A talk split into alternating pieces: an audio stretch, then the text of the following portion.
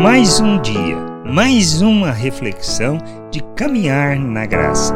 Todo o processo de tentação que nós passamos, ele, vamos dizer, ele inicia antes de mais nada com a questão de duvidarmos da bondade de Deus com relação à situação em que vivemos. Depois somos alimentados por nossa cobiça e a cobiça, uma vez implantada, gera em nós o pecado. Essa é a questão. Quando a gente olha o processo com Adão e Eva, o que nós podemos perceber é essa situação, aonde é colocada dúvida sobre a bondade de nosso Deus.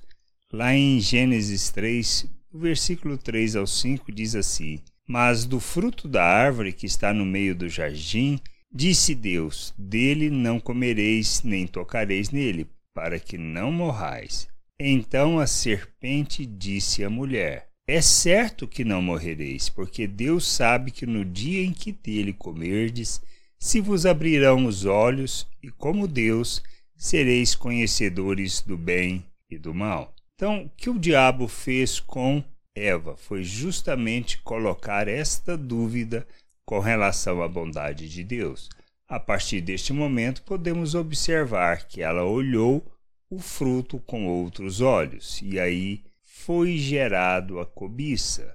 Nós precisamos entender que é assim o processo. Quando nós colocamos em dúvida a bondade de Deus, nós duvidamos de Sua palavra também.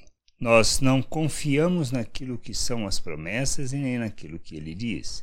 E passamos a andar segundo os nossos desejos e não firmados e fundamentados naquilo que seja a palavra de Deus. Precisamos entender toda a direção de nossa vida, todas as nossas atitudes elas precisam estar fundamentadas na palavra e da palavra nós não podemos duvidar. Pois a partir do momento que duvidamos ou questionamos, nós partimos para a jornada de pecar. Pois vai gerar em nós a dúvida? Sim. Depois da dúvida vem o que?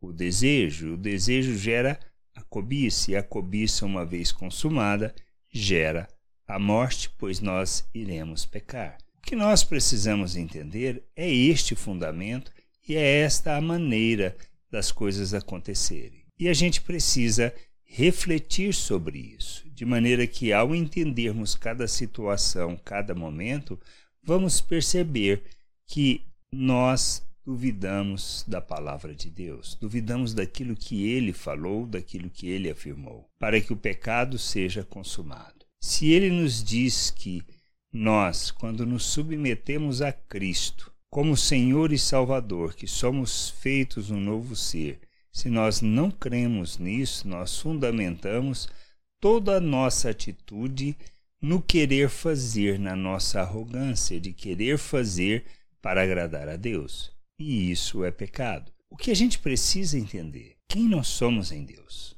A obra que ele realizou em nosso favor por meio de Cristo. A nossa salvação, a nossa reconciliação e o andarmos com Deus não é algo que dependa de nós, não depende do nosso esforço, não depende daquilo que nós possamos fazer, mas é de nos submetermos, de reconhecermos que somos salvos, reconciliados pela graça e que devemos nos submeter a Cristo, de maneira que temos a consciência de que morremos com Ele naquela cruz e com ele nós ressuscitamos.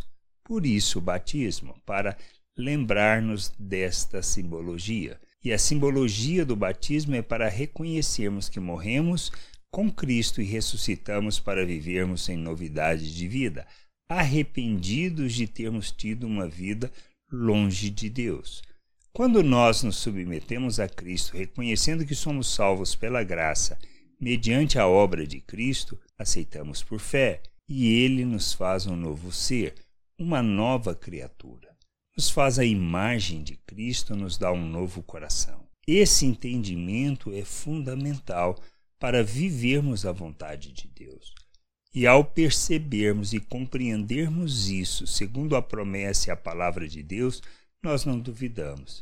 E nós temos a consciência de que fomos feito um novo ser e capacitados para viver a vontade de Deus, fundamento de nossa vida. E aí então nós temos que caminhar para a maturidade, para a plena expressão de Cristo por meio de nossas vidas, sendo seus imitadores. Por isso, despir da natureza humana e nos revestir de Cristo é o que nos guia na vontade de Deus. Quando eu duvido disso, eu me afasto deste processo. Eu me afasto deste processo que Deus nos chama para viver, para crescermos em entendimento, em compreensão baseado e fundamentado nas promessas que ele fez, e aí sim andarmos na sua vontade. Nós precisamos entender, porque quando duvidamos disso, quando não temos certeza disso, nós somos levados para longe da vontade de Deus, andando segundo os nossos sentimentos, os nossos desejos, baseado no que nós percebemos e no que nós desejamos, e não andamos segundo a palavra que o Senhor proferiu. A gente precisa entender isso. Duvidar da palavra nos leva para longe de nosso Deus, longe de Sua vontade e longe do centro do seu querer, e nós não expressamos o compromisso com Ele.